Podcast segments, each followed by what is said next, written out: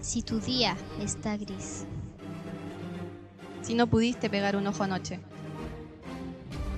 Si te ahogas en tus lágrimas. Si te levantas de mal humor a diario. Si eres más estrés que persona.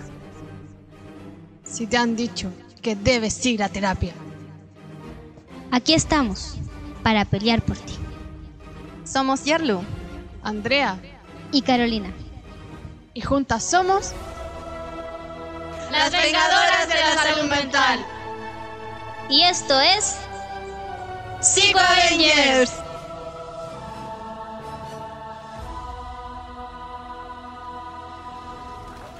Hola, estamos en un nuevo episodio de Psico Avengers. Bueno, espero que hayan tenido una buena semana, que esté yendo bien con todo. Llegó marzo, un poco complicado para todos, así que nada. espero que esté yendo bastante bien y que estas instancias sirvan un poquito como de relajo. Día sábado, relajado, escuchando el podcast. Espero que hayan escuchado nuestros podcasts anteriores. También, exacto. ¿Cómo le fue con la tarea? Sí, eso, también coméntenos, escríbanos cómo le, si están haciendo las tareas, cómo le ha ido. O comentarios simplemente de qué les parecen los podcasts. Esperamos un mensaje, por favor, escriban. no estoy desesperada, pero escríbenos. bueno, haciendo un poco de referencia como a lo que fue el podcast anterior, donde hablamos del conductismo clásico, condicionamiento clásico, perdón. eh, no sé qué, cómo les fue ahí con, con, el tema de darse cuenta, si hay alguna instancia en las que están siendo condicionados. Como conversamos, ya todos estamos entrenados. Y bueno, esta vez nos compete un tema como bastante parecido en realidad, que es como la, la, segunda parte, que es una forma más elegante de entrenarte. O sea, nos dimos cuenta que la otra era bastante invasiva. Casi nada. ya, esta es como menos invasiva. Por eso le pusimos como una forma más elegante. Pero más habitual. Y mucho más habitual. Así que les tengo una pregunta. ¿Qué es el condicionamiento operante? Eh, ya, mira, el condicionamiento operante también es una forma de aprendizaje, pero más asociada a la consecuencia. O sea, tú haces la conducta y lo que viene después eh, es como lo que va a implicar si esa conducta se mantiene, disminuye o aumenta. Uh -huh. a, a, diferencia del clásico. Claro. Está más asociado a, a la asociación de estímulos. Uh -huh. Por ejemplo, nosotros cuando hablábamos del clásico, hablábamos acerca de las fobias. Ah, sí, hablamos acerca de las fobias y, por ejemplo, hay una técnica que se usa en, en psicología como parte de un tratamiento que se llama exposición. Eh, la exposición es exclusivamente o preferencialmente para trabajar las fobias y tiene que ver con, como dice el nombre, exponernos al estímulo que nos resulta aversivo. Por ejemplo, si yo le tengo miedo a las arañas, Uy. serpiente, yo la serpiente. Ya, o a las serpientes. A la sociedad. eh, la idea es como partir como desde la imaginación. Yo me imagino que eh, cerca mío hay una serpiente o hay una araña. Por favor, deja de quejarte. Lo siento. Me la estoy imaginando. Me la estoy imaginando. Aquí podemos ver en vivo. Haciendo. Estamos en vivo, eh, haciendo la exposición.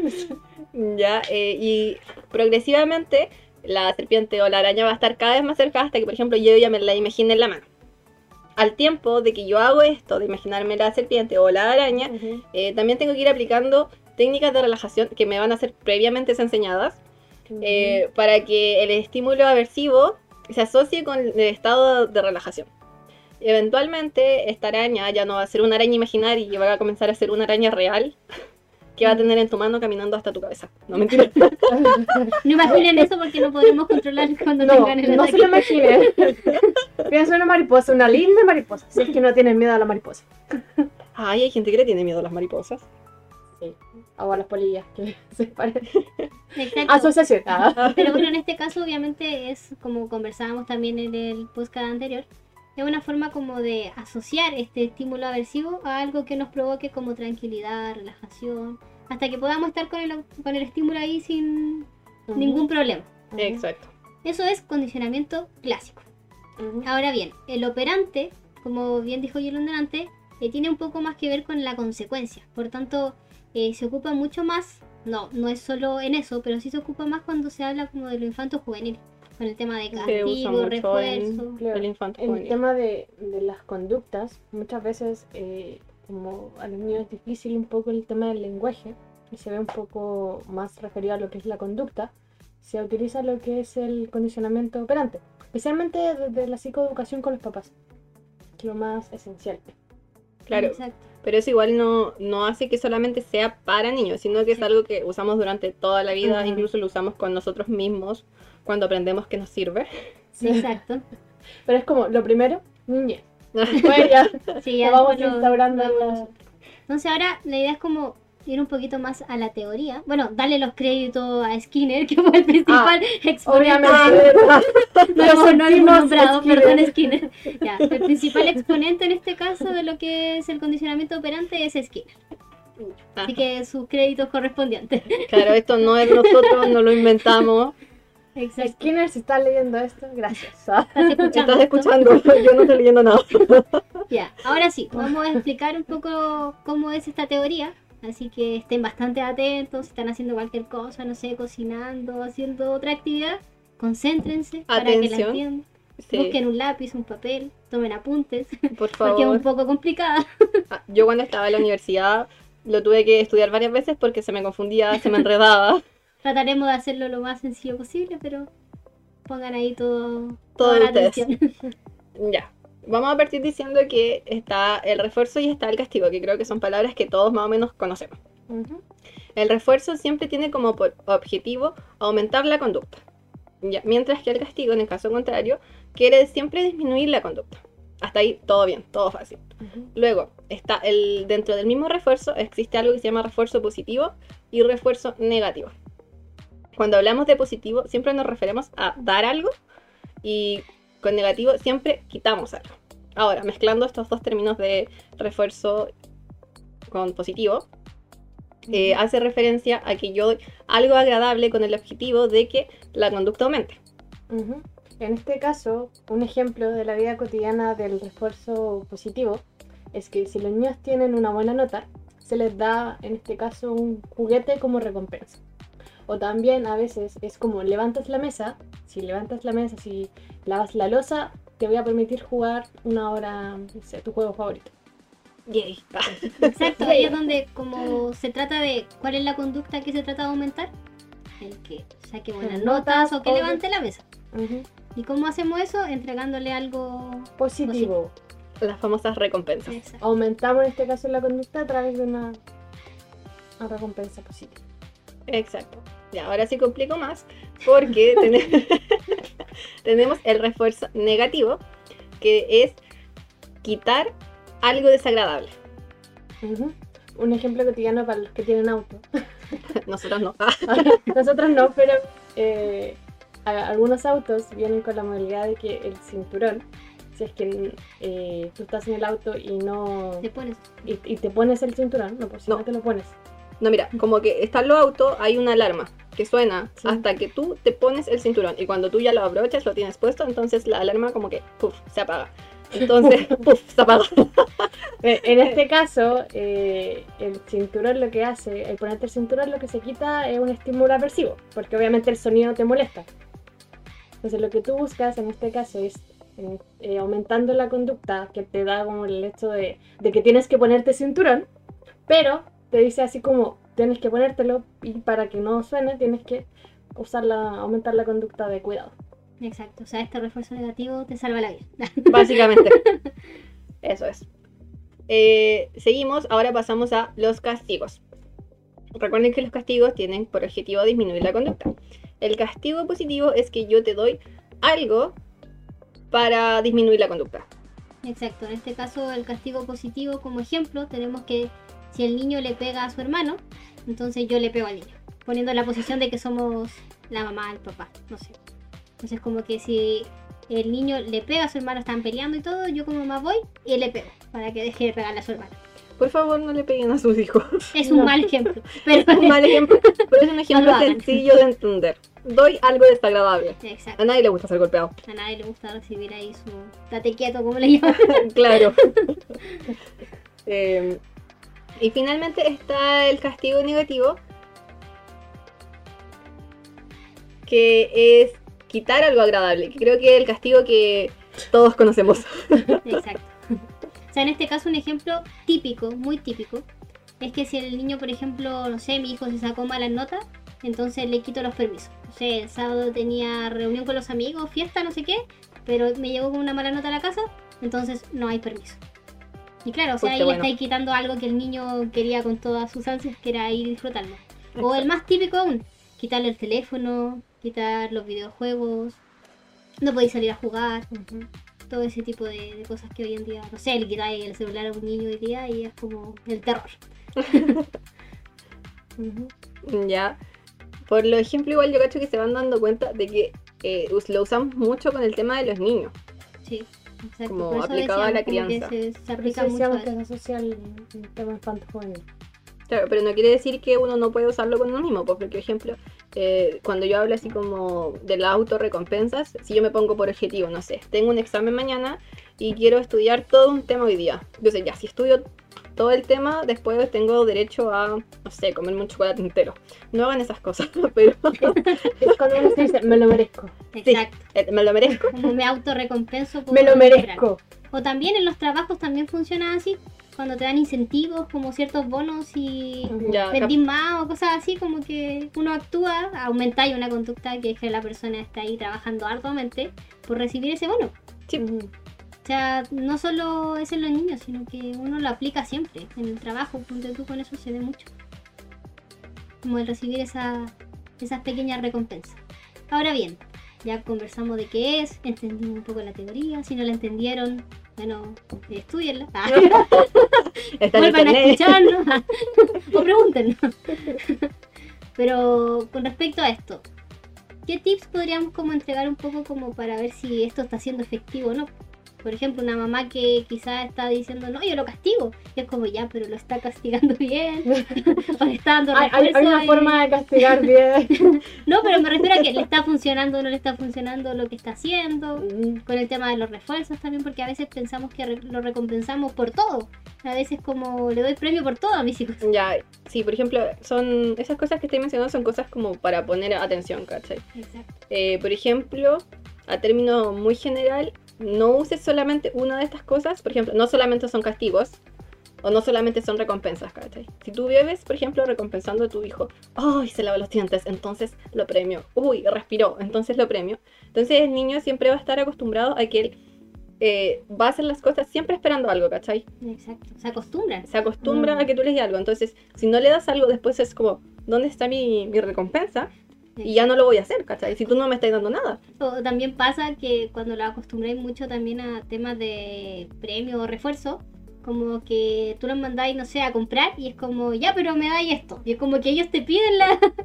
Claro, después ya como yo no no, es hago un nada premio, si no recibo si no es una exigencia. Tú tienes que darme algo para que yo haga las cosas. Exacto. Entonces, es un...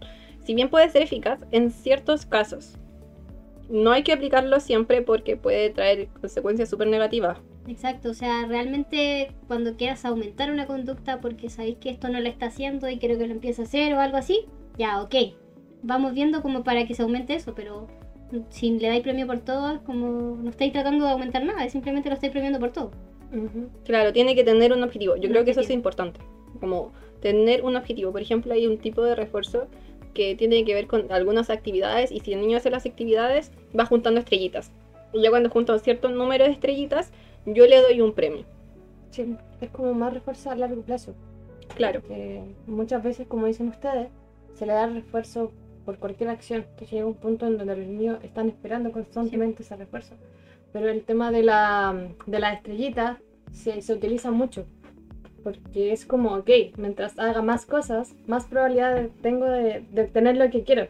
Entonces es una conducta que después ya lo va haciendo y lo, lo importante de esto es que sea na- naturalizado. Que el niño después de un tiempo ya realice las conductas, no para obtener algo, sino porque Sí. sabe que es que eso como que le causa una buena relación. Sabe que los papás como que van a estar felices con él, él igual se va a sentir feliz porque no creo que a un niño le guste que lo castiguen. Exacto. También eso con respecto al castigo, ¿qué, qué piensan con respecto a cómo se tiene que hacer? Que de alguna forma eh, funciona, no funciona, que es algo que eh, también ahí se cuestiona. En el castigo se ve mucho el tema de que, uy, pero yo como que lo castigo pero no me funciona. Y es porque, ya, Pero ¿qué pasó? Hizo la conducta y lo castigaste después de la hora, lo castigaste cuando llegaste del trabajo. Lo castigaste tres días después. Sí, es como, no. Pasa la conducta y lo ideal es que obtenga la consecuencia en el momento. Para que él pueda ser consciente de que la conducta que está haciendo no es la mejor y que va a recibir una consecuencia. Ujú. También algo importante respecto al, al tema del castigo, aparte de que tiene que ser como inmediata, aparte hay, como darle como un feedback, por así decirlo, al niño. O sea, Mm. si yo te castigo, no te Sí, estoy castigando porque sí, tú te vayas a tu pieza, porque yo te digo que te vayas a tu pieza, ¿cachai? Mm. Sino que tú hiciste esto, es lo que tú hiciste mal. Y yo espero Mm. que en un futuro Sí. tú lo corrijas de esta otra forma, para que el niño sepa cómo actuar. Es que los papás tienen la... No siento. Ah, pero... no todos. Algunos no, papás. No todos, algunos. Tienen como la concepción de que los hijos como que no entienden, como que no comprenden. Y aunque tú les digas, como que no, no lo van a entender. Y no es así. O sea, cuando tú quieres darle un castigo, enseñarle algo, explícale. Porque si tú se lo explicas, el niño lo va a incorporar. Y lo va a comprender. A lo mejor no de la forma que tú lo entiendes. Pero sí lo va a intentar. Por ejemplo, si le dices así como, no sé, est- está metiendo el dedo en los enchufes. Tú dices, no, y como que lo tiras, él no va a entender que el enchufe en realidad meter los dedos puede ser con- como negativo. Peligroso. Sino que tienes que enseñarle, mira, te puede pasar esto, lo otro. Va a decir, ah, es malo. Pero es como, mi mamá me está retando porque me, Ni me, siquiera me acerqué a algo, me acerqué a algo. Pues. Ni Sí. siquiera sé qué es lo que hice mal y obviamente como no sé qué hice mal, tampoco voy a saber cómo reaccionar o cómo corregirlo en el futuro, ¿cachai? Exacto. Así que la probabilidad de que se repita eso va a ser mucho más alta que si yo le digo, esto es lo que tú hiciste mal y esto es lo que yo espero que hagas. Por favor, espero que no metas los dedos al enchufe. ¿Por qué? Porque ahí se da como la explicación del por qué. Claro, igual siempre considerando la edad de los niños. Mm, No, no le voy a dar una, un discurso acerca de la electricidad y de todo lo que te puede pasar si metes los dedos al enchufe a un niño, no sé, de dos años, de Pero- un año. obvio, pero, Pero de esa sí. forma hay distintas formas de explicarlo. O sea, muchas veces puede ser de que no sea a través del lenguaje, sino que puedes hacerlo a través del dibujo. Puedes ens- enseñarle un Del video. juego. También, También, del juego. video. Como que es como muy chico, pero ¿sabes qué? El lenguaje eh, se puede expresar de distintas formas y puedes enseñarle de distintas formas. Exacto, o sea, siempre es importante dar esa explicación y también, como dijiste tú, o sea, decir cuál es la conducta deseable. Porque a veces como en esto lo hiciste mal y no sé qué y lo hiciste pésimo. Y el niño es como, ya, ¿y cómo se hace entonces? po?". Entonces como explícame Sí. para hacerlo bien. Es como desde la construcción. Sí, exacto, porque a veces como que le- uno recalca todo lo que hizo mal, pero tampoco le enseñas a hacerlo de forma correcta. Ah, es como los profesores. A veces no tienes mala. Ya, pero dígame la respuesta correcta para saberlo, para aprender. Exacto. No. O sea, eh, eso también No. es como súper importante. Y con respecto también a los tiempos, o sea, que el castigo sea en el momento, porque a veces hay padres también, no estamos generalizando, Algunos. pero como que en alguna instancia ya hiciste algo que no tenías que hacer. Y después como una semana, dos semanas después se te ocurrió ir a una fiesta y querés pedir el permiso y ahí te recalcan, es como, no, porque lo que hiciste la otra vez. Entonces como, claro, o sea, que sea preciso y en el momento, o sea, te voy a castigar en el momento. No hay papás que a veces esperan como que pase algo para sacártelo en cara. Como que ahí te lo, como que te, te recalcan eso. Claro. Es importante que sea a tiempo. Algo que igual se puede como servir como tiempo es que muchas veces lo ideal es que si el niño hace una conducta en específico reciba eh, una consecuencia en específico. Que siempre sea en este caso la misma forma de responder, porque así lo va a asociar, como el tema de del operante clásico, pero así va a decir, pucha, si hago esto voy a obtener esto. Si cada vez que, no sé, ensucio el piso, me, me van a quitar el play. Entonces cada vez que ensucio el piso le van a quitar el play.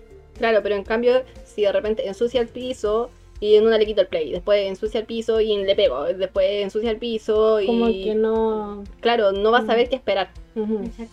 Y también con respecto a eso del castigo físico, eh, traten de no hacerlo, porque en realidad eso no tiene absolutamente ningún tipo de, de sentido. No, o sea, más que todo, también genera frustración, Sí. genera enojo. Y a la larga, lo que se va a acordar el niño no, lo, no fue lo que hizo mal, sino que tú le pegaste. Sí. O sea, no, no es la- eso no tiene ningún tipo de enseñanza de por sí. Sea, nosotros Mm. estamos hablando como del hecho de conversalo, explícale, que sean como cosas así como ya te quito un permiso, te quito el teléfono o algo así, pero que eviten a toda costa lo que es el castigo físico porque no tiene ningún tipo de sentido. Lo otro es importante es la advertencia, o sea, que no sea algo que llegue y pase. Por ejemplo, eh, que si el niño, tú decirle al niño, si tú haces esto, esto es lo que va a pasar. Ya, para que el niño sepa que si él lo hace, esto es lo que va a pasar. Obviamente, si tú le dijiste, si tú no levantas la mesa, yo te voy a castigar con esto, y el niño no levanta la mesa y tú no cumples esa amenaza, No. no tiene peso. Entonces, Exacto. en el futuro, cuando tú le digas a tu hijo, eh, si tú no haces esto, eso es lo que va a pasar, el niño en verdad no le va a importar porque tú mentira, Porque si no va a pasar. no, sí. no tiene peso. Entonces, siempre ser como consecuente con eso, ¿cachai? Onda, si yo voy a amenazar, vamos a saber la palabra amenazarlo, no es la más adecuada. si yo voy a advertirle eso, voy a advertirle a mi hijo algo, tiene que ser algo que yo mismo vaya a cumplir, ¿cachai? Y si yo le digo, te voy a castigar por una semana, a que, aunque te haga pataletas, aunque te haga el escándalo, que los niños lo hacen mucho hoy en día, eh, Tienes no, que hacerlo.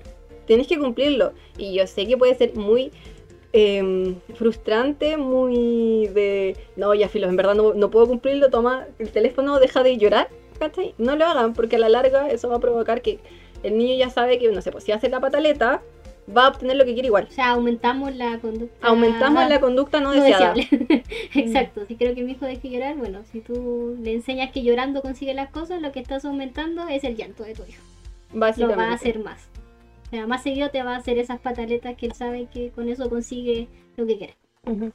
Algo importante, un tip para los cuidadores, los padres, es que muchas veces se da que tú como padre, madre o padre, eh, haces como el refuerzo o el castigo, pero tu pareja no, o tu cuidador no. Entonces existe una discordancia en cuanto a la crianza. Entonces en ese momento el niño no sabe qué hacer porque hay un padre que le refuerza la conducta y otro lo castiga. Entonces la idea es que se pongan normas y límites y de acuerdo respecto a, a ese tipo de situaciones. Ok, si él hace esto, vamos a hacer esto. Y que los dos lo hagan. Eh, Por ejemplo, muchas veces la mamá o el papá está con el hijo y es como, ok, estáis castigado, te, te quito el play. Pero llega el papá y la mamá y es como, ya, pero ocúpalo igual. Exacto. Entonces es como, ah, ya, pero mi papá me dijo que no, pero mi mamá que sí. Pero, entonces estás invalidando, en este caso, la decisión del otro. Y así donde se produce como la discordancia en cuanto a las reglas y límites. Claro, y de repente, al final, a la larga, esto lo que puede pasar es como que el, el hijo, no sé, pues ya no le pregunte al, al papá, por ejemplo, que es el más estricto, sino que vaya directo donde la mamá, porque la mamá va a decir que sí, o el papá va a decir, dependiendo de quién sea más flexible y más, más de ceder ahí. Lo otro que eh, no, idealmente no se tiene que hacer es que si los padres no están de acuerdo en algo porque ocurre una situación que no han hablado, pero alguien ya dijo esto es lo que se va a hacer, incluso si tú no estás de acuerdo con la decisión que toma tu pareja, con la decisión que toma eh, el otro progenitor, eh, no, no decirlo frente a los niños. Sí, esa es la idea. Que puedan alejarse, puedan hablarlo entre ustedes y después, en cuanto tomen la decisión y el de acuerdo, puedan expresarlo. No, no el hecho de invalidarse respecto al hijo al frente. Porque ahí es como, oye, pero en realidad están peleando por, por qué hacen o no. Entonces, Sí. como que. Como que, ah, no estás seguro. Como Ah, lo podría ganar. Claro, Sí. y ahí igual, esto puede sonar mal, pero los niños pueden usar eso a su favor. Así como Mm. desde, ¿para qué lado me inclino? Sí. ¿Qué hago aquí? Exacto. Siempre a su conveniencia. Así, que, desde ahí igual es como poner ojo con estas pequeñas cosas que le estaba mencionando.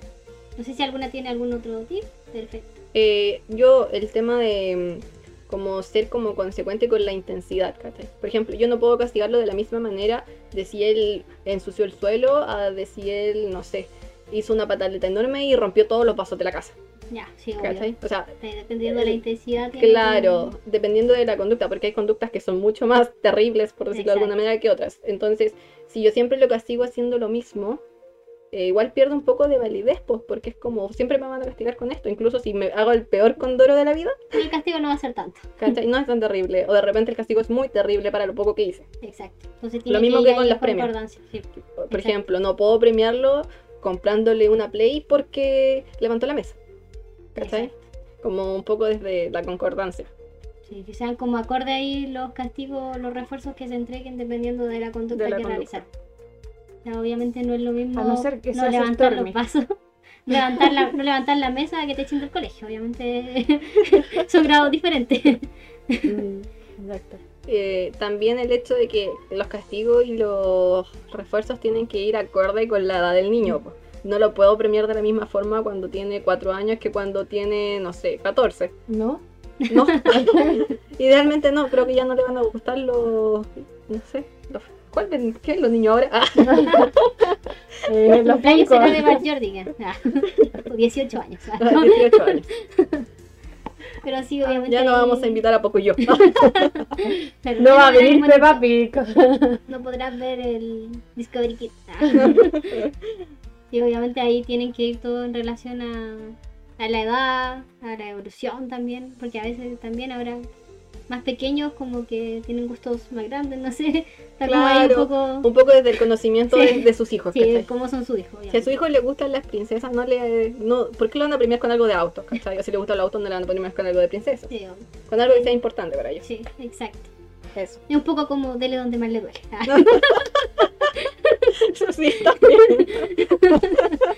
Seamos sinceros. Pero bueno, eso. eh, así que la tarea que le vamos a dejar en esta ocasión será precisamente de lo que estamos conversando. Ustedes como padres. Cuestiones un poco. Como, ¿qué le estoy entregando a mis hijos? ¿Cómo los estoy castigando? ¿Le estoy entregando los refuerzos en los momentos que corresponden? ¿Estoy reforzando la conducta que quiero? Porque a veces pasa que reforzamos conducta que en verdad no es la deseada, pero nos equivocamos y la reforzamos. Claro. Entonces como un empiecen a cuestionar un poco cómo está haciendo la crianza, vean si le está sirviendo o no le está sirviendo. Los objetivos que tienen cierta clase de cosas. Exacto, si están los objetivos establecidos, si estoy reforzando lo que realmente quiero aumentar. Y bueno, ahí vamos viendo, cuestionense un poco. Y claro, si lo están haciendo se dan cuenta así como que ahí estoy haciendo todo mal. eh, Empecemos, pues empecemos de nuevo, vamos corrigiendo, vamos viendo cómo lo Qué hago. malo eso, estoy haciendo todo mal, no sirvo para esto. No, pero es eso, es la invitación un poco como a que A se cuestionarse, el porque siempre lo podemos hacer mejor. Exacto, o sea, siempre se puede mejorar, siempre se puede cambiar. El tema es darse cuenta y hacerlo. O sea, si te das cuenta y no lo cambias, es como... Estamos peor que al principio. Exacto. Ahora soy consciente de mis errores. Así que, más que nada eso, y obviamente, coméntenos cómo le va. Si creen que a alguien, papá primerizo, no lo sé, le serviría escuchar este podcast, recomiéndenlo. Exacto, obviamente, ahí recomiéndenlo. Si conocen a alguien que dice así como, "Mire, yo tengo mi amiga y lo está haciendo pésimo. O si conocen a alguien que dice, oh, ya no sé qué hacer con este niño. Exacto. Si conocen a alguien ahí que está a punto de explotar y regalar al hijo, ah, no regalen a sus hijos tampoco. Obviamente yo, yo creo que es reconocer de que muchas veces eh, como que no sabemos cómo actuar. A veces era aprendizaje, a veces así nos enseñaron, pero siempre es importante ser consciente de las cosas que podemos mejorar. exacto.